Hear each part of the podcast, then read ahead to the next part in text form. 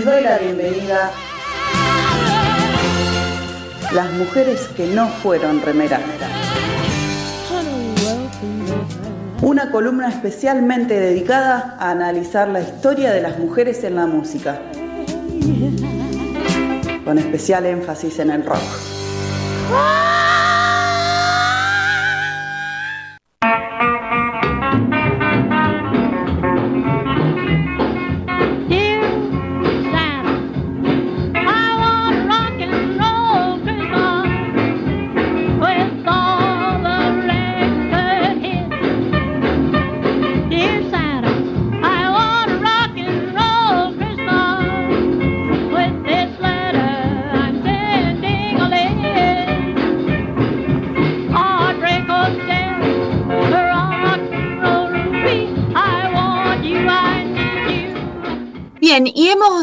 Vuelto al segundo bloque, perdón, el tercer bloque del programa del día de hoy y me encuentro en compañía de Mel Frank. ¿Cómo estás, Mel?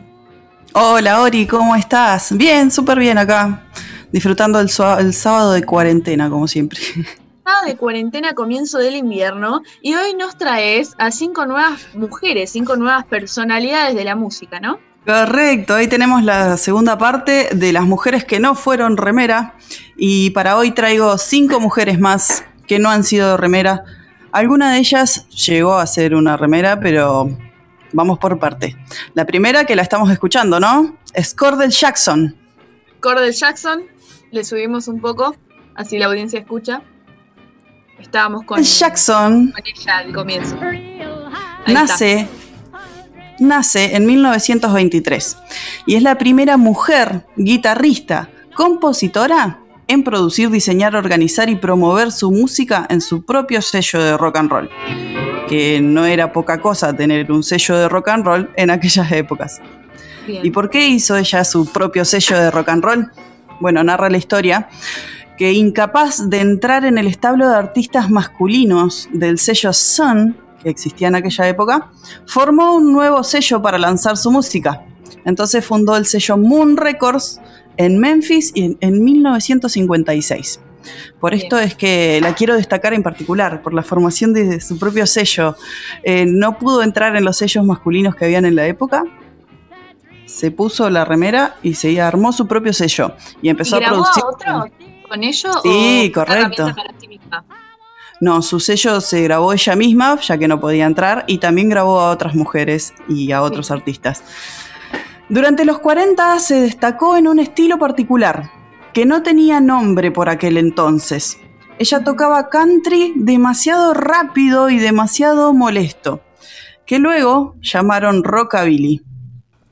Ese nombre directamente no existía, pero ella comenzó a tocarlo cuando Elvis Presley tenía un año. Elvis Presley, el máximo exponente del rockabilly. Era una adelantada. Perdón, para terminar de entender, entonces, eh.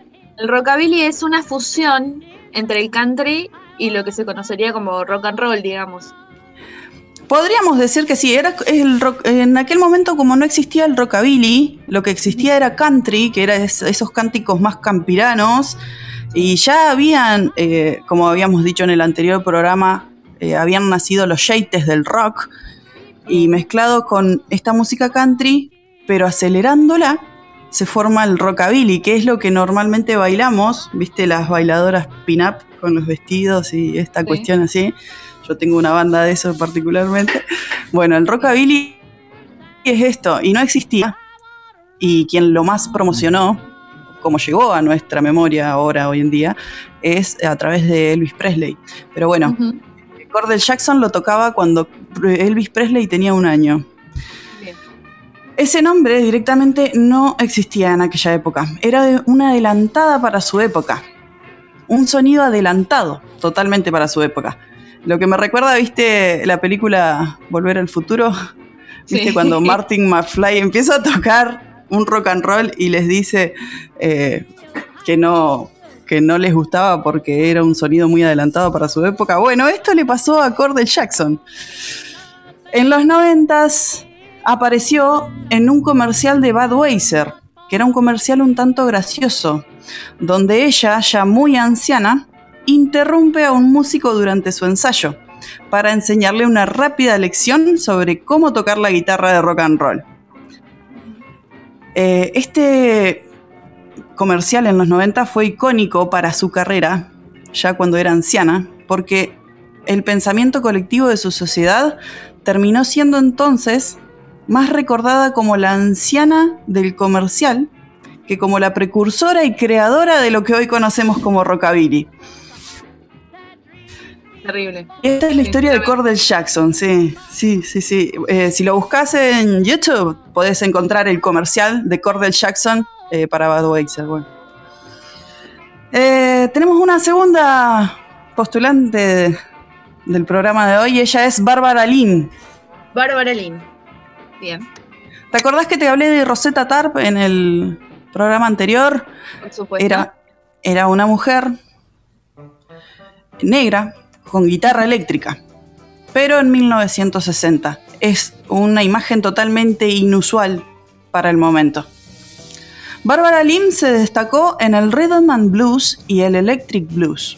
El electric blues es el género identificado por usar instrumentos amplificados, algo que hoy en día es muy común. Bueno, en aquella época era bastante inusual escucharlo. Ella también creó una banda exclusivamente femenina que se llamaba Bobby Lynn y sus ídolos. Y los Rolling Stones luego reversionan sus canciones. Hoy tenemos remeras de Rolling Stones, pero no tenemos remeras de Barbara Lynn. Rolling Stone le, no, voy a decir robar porque no es la palabra correcta, le reversionó los temas a Barbara Lynn, pero bueno, hoy tenemos más remeras de los Rollings. Que, que, es una constante el éxito sí, ¿no? que ha pensado en bandas masculinas, aunque la obra sea la misma, pero cantada por feminas, digamos. Claro, claro. Eh, si querés éxito en aquellas épocas, era muy simple. Pones la misma canción en una voz masculina con una banda masculina y va a tener más éxito que una voz femenina. Y hoy Lo que demuestra que no le daban finalmente una oportunidad real a las obras, porque en sí la pieza musical era la que tenía peso y la que era buena finalmente. Pero, pero eh, ¿cuántas veces vemos eso? Voces masculinas nada más vemos eso repetido en todos los rubros. Vos fíjate que hay muchas mujeres escritoras también que en vez de poner su propio nombre ponen otros nombres o viste la polémica que, que hubo ahora recientemente con J.K. Rowling, la escritora de Harry Potter. Bueno, estuve investigando un poco de ella y en realidad se llama Joan, Joan, Joanna Rowling. Y ella la conocemos por J.K. Rowling. ¿Por qué? Porque las editoras eh, de aquel momento, cuando quiso sacar Harry Potter, le decían que si ponía su nombre, Joan, Joanna, era mucho menos vendible que si ponía JK Rowling. Entonces, las mujeres eh, en, en, todos los rubros se han tratado de ocultar un poco porque la obra es menospreciada por saber que viene de una mujer, en realidad, y no por su contenido. Siempre lo juzgan porque vienen de una mujer. Bueno, ¿y qué pasó con Bárbara Lim? Ahora es momento de hablar de la maternidad. En el programa anterior hablamos de las mujeres, hablamos de los castrati, hablamos un poco de la parte física también, de, también ser negra, ser blanca en aquella época, qué, implicancias había. Ser gorda. todas las épocas. Y ahora es momento de hablar de la maternidad, que también es un factor importante en las carreras de las mujeres. Es un patrón repitente que ha afectado exclusivamente a la profesión de las mujeres músicas y no hacia los hombres, quienes no veían afectadas sus carreras por los hijos que tuvieran, ya que la crianza siempre fue relegada a sus mujeres. ¿Y por qué digo sus mujeres? Así, como concepto de propiedad, porque como ya sabemos, aquellas eran un instrumento más para el éxito de los hombres eran quienes criaban niños para perpetuar el apellido paterno, mientras planchaban y lavaban las camisas de aquel hombre que salía a cumplir sus sueños de músico a la sociedad. Sin ellas... Tenía permitido tener sueños y posibilidades dadas condiciones para cumplirlas. Claro. Sin ellas, sin las invisibilizadas, muchos de los artistas masculinos que hoy tenemos en nuestras remeras no existirían. Y esto fue lo que le pasó a Bárbara Lynn, ella se casa a los 28 años y tiene tres hijos. Maternar significó un decaimiento de su carrera como música. Si el mundo fuera al revés, tal vez el padre de las criaturas hubiese criado paternado y hoy tendríamos a Bárbara en nuestras remeras. Pero bueno, ahora podríamos poner algo de esta mujer, una música de esta mujer que desafió estos roles, deja a sus hijos en manos de sus hermanas y sucede algo con ella. Hoy está en algunas remeras y estamos hablando de Aretha Franklin. Bien, pasamos entonces a Aretha. Que me imagino, ¿tiene alguna relación con tu nombre? con mi nombre artístico, sí, sí, me puse el apellido de Aretha. La escucho desde que soy muy joven, así que tenía que estar en mí de alguna manera. Aretha Franklin, Aretha Louise Franklin, nace en 1942. Fue una cantante estadounidense de soul, rock and blues y gospel. Ella quedó embarazada a los 12 años y con 14 años tuvo el segundo. Sabemos que fueron de diferentes padres, pero no sabemos mucho más porque a ella no le gustaba hablar de sus maternidades precoces con los entrevistadores. Deducciones que vos quieras sacar de que de que fue mamá a los 12 años quedan en el colectivo de la persona que esté escuchando. Eh, pero bueno, ella no quiso hablar mucho de eso. Ya sabemos que la tuvo complicada desde pequeña. Mientras los niños eran cuidados por sus hermanas, ella pudo salir y consolidar su carrera. A mediados de la década de 1960 se consolidó como estrella femenina del soul, algo que usó a favor de los derechos raciales en Estados Unidos, siendo un elemento influyente dentro del movimiento racial y de la liberación femenina. Y uno de sus éxitos, tuvo varios, pero este fue un éxito que yo lo cantaba con una de mis bandas cuando le pude leer la letra, entenderla, me pareció una genialidad. El tema que es el que estamos escuchando se llama Respect, es del año 65. Es un tema que pide igualdad de género en el año 1965. Es un, es un himno para las mujeres. Pero ese tema no era de ella. Ojo con eso. Ese tema era un tema de Otis Redding, un flaco que había creado ese tema pero no, no, no, no. Eh, Areta lo que hace es cambiar la música, añade un solo de saxo y le cambia totalmente la significación de la letra del tema. Porque el tema básicamente hablaba de que las mujeres debían respetar al marido cuando éste llega a casa. Bien. Era Ella agarra. ¿Cómo? Era peor que un aliade. Claro, no, no era para nada una aliada, era, era totalmente al revés la significación del tema. Bueno, ella agarra este tema y le da vuelta totalmente la significación y lo transforma en un himno, en un ícono feminista de la época. Eh, en el auge del feminismo, el apoyo que obtuvo eh, también fue gracias a su lucha antirracismo. Entonces, ella pudo, logró en el 65 eh, hacer una conjunción del feminismo con el antirracismo y encima tomó este tema que lo resignificó, por eso es que salió al auge. Y además tuvo, tuvo alguien que le pudiera cuidar a sus hijos, ¿no? Eso es muy importante.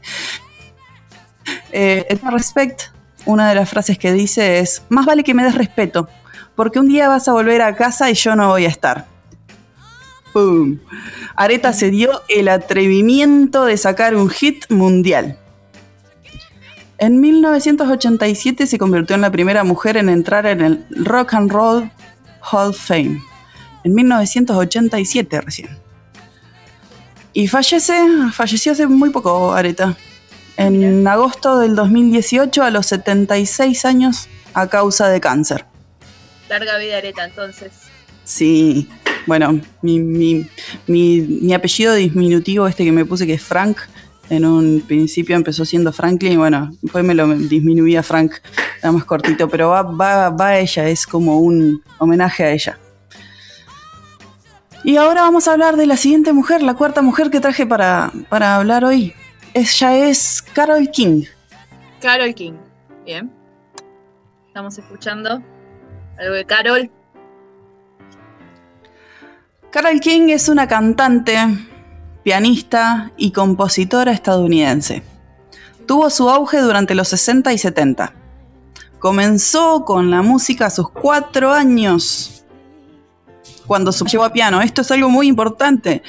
Eh, es algo que por ahí yo lo he dicho a mis amistades, que si tienen hijas, mujeres pequeñas, les den un instrumento a sus en su infancia porque es muy necesario.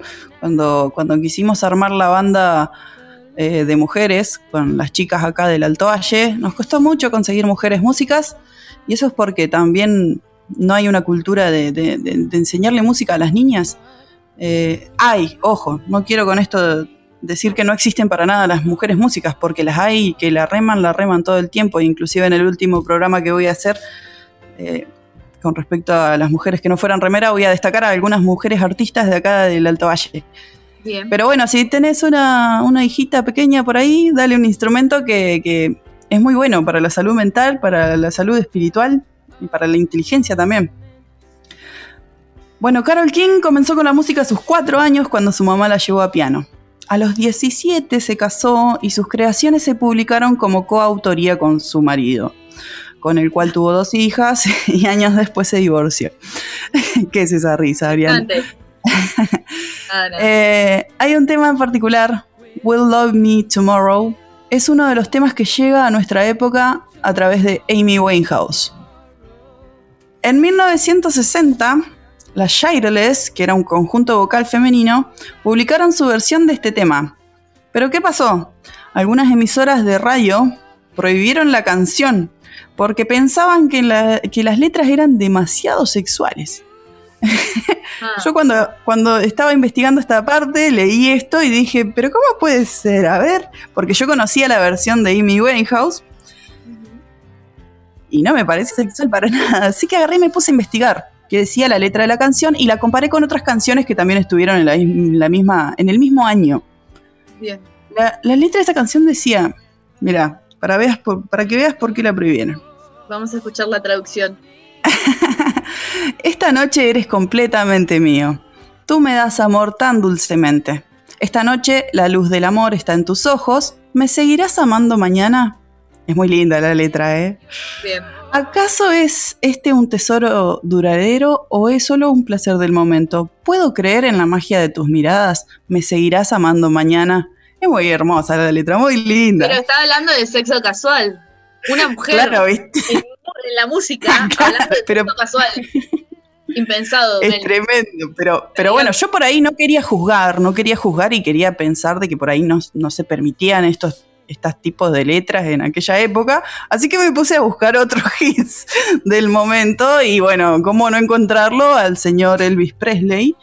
Y él tenía una canción en particular, claro, que sacó en el mismo año, que se llamaba Es ahora o nunca, y fue hit de aquel año. Y esta letra decía, ven, abrázame fuerte, bésame querida, sé mía esta noche, mañana puede ser tarde. Ahora que tú estás cerca, tus labios me excitan. Ya directamente hablaba de excitación, todo. Deja que tus brazos me inviten porque quién sabe cuándo nos volveremos a encontrar, es ahora o nunca. Es decir, este tema estaba permitido. Estaba permitido sí, sí. en un hombre. O sea, está bien poner a la mujer en el lugar del objeto de deseo en la música, pero no de la deseante. Qué raro, eso no se ve para nada hoy en día, ¿no? pero bueno, esta esta fue un poco la historia de Carol King, con contenido sexual mucho más explícito, pero con una pequeña diferencia, eran cantadas por hombres. En este caso Elvis Presley, porque no es la única canción que, había con esta índole sexual. Pero bueno, se veía que era, que era un poco burdo de las mujeres. Por suerte, la señorita Amy Winehouse la reversionó y hoy en día la volvemos a escuchar. Estábamos escuchando eh, la versión de Amy. De Amy. En 1997, Carol King coescribió The Reason de Aerosmith, que también fue cantada por Celine Dion. Y también Carol King escribió canciones para los Beatles. así es la historia. Eh, sí, tremenda compo- compositora. Así es la historia de Carol King. ¿Y vos tenés una remera de ella, Melissa? Vos sabes que no tengo remera de ella. Por más de que la quisiera comprar, no creo que la encuentre. Tendría Ay, que la- pintármela. Bueno, y la última mujer que traje para, para valorar hoy en día, para conmemorar, con, no, Conmemorar. conmemorar, conmemorar, es Nina Simone. Nina Simone. Nina Simone. Desde niña su pasión era la música clásica. Pero sus características, ser mujer y ser negra, hicieron que fuera rechazada de las escuelas clásicas. Declaró que nunca pudo superar ese golpe de racismo y decidió abandonar la música clásica para siempre. Y así se acercó a un club nocturno para ayudar económicamente a sus padres. Y allí se dedicó al blues y al jazz. Durante los 60 fue una Estamos activista, Vamos a subirle un poquito un segundo porque es maravilloso ¿viste? para que la audiencia escuche un poco. Tremendo. Es, tremenda, es tremenda. Durante los 60, Nina fue una activista por los derechos de las mujeres, especialmente de las afro- afroamericanas, quedando su lucha pragmada en la letra de sus canciones. A consecuencia de su lucha, es censurada por diferentes radios. Básicamente lo que hizo Nina Simone fue declararle la guerra a los Estados Unidos. Hasta que, cansada de los constantes episodios de injusticias, abandona Estados Unidos. Bien. Al inicio de la década de 1990 fue diagnosticada de trastorno maníaco depresivo y bipolar. Y Nina Simone fallece en el 2003. Y recién en el 2018, hace dos años atrás, ingresa en el Salón de la Fama del Rock and Roll. Bien. Esta es la historia de Nina Simone, que la estamos escuchando ahí. Una de mis artistas favoritas. También. Me parece que voy a cambiar mi apellido artístico por Franklin Simone. ¿Viste lo que canta esa mujer? Está muy bien. Bueno, y esa fue. Perpleja escuchando. Eh, me parece que vamos a dejarla sonando después de la columna porque es Sí, por favor. Por favor. Bueno, esa fue la historia de las cinco mujeres de las que hablé hoy: Cordell Jackson, Barbara Lynn, Aretha Franklin, Carol King y Nina Simone. Muy bien. Nos vemos el sábado que viene, Ori. Nos veremos el sábado que viene, Mel, y seguiremos reivindicando a las mujeres que no están en nuestras remeras. Bueno, Ori, muchas gracias por el espacio. Nos vemos, gente. Seguimos escuchando a Nina en Radio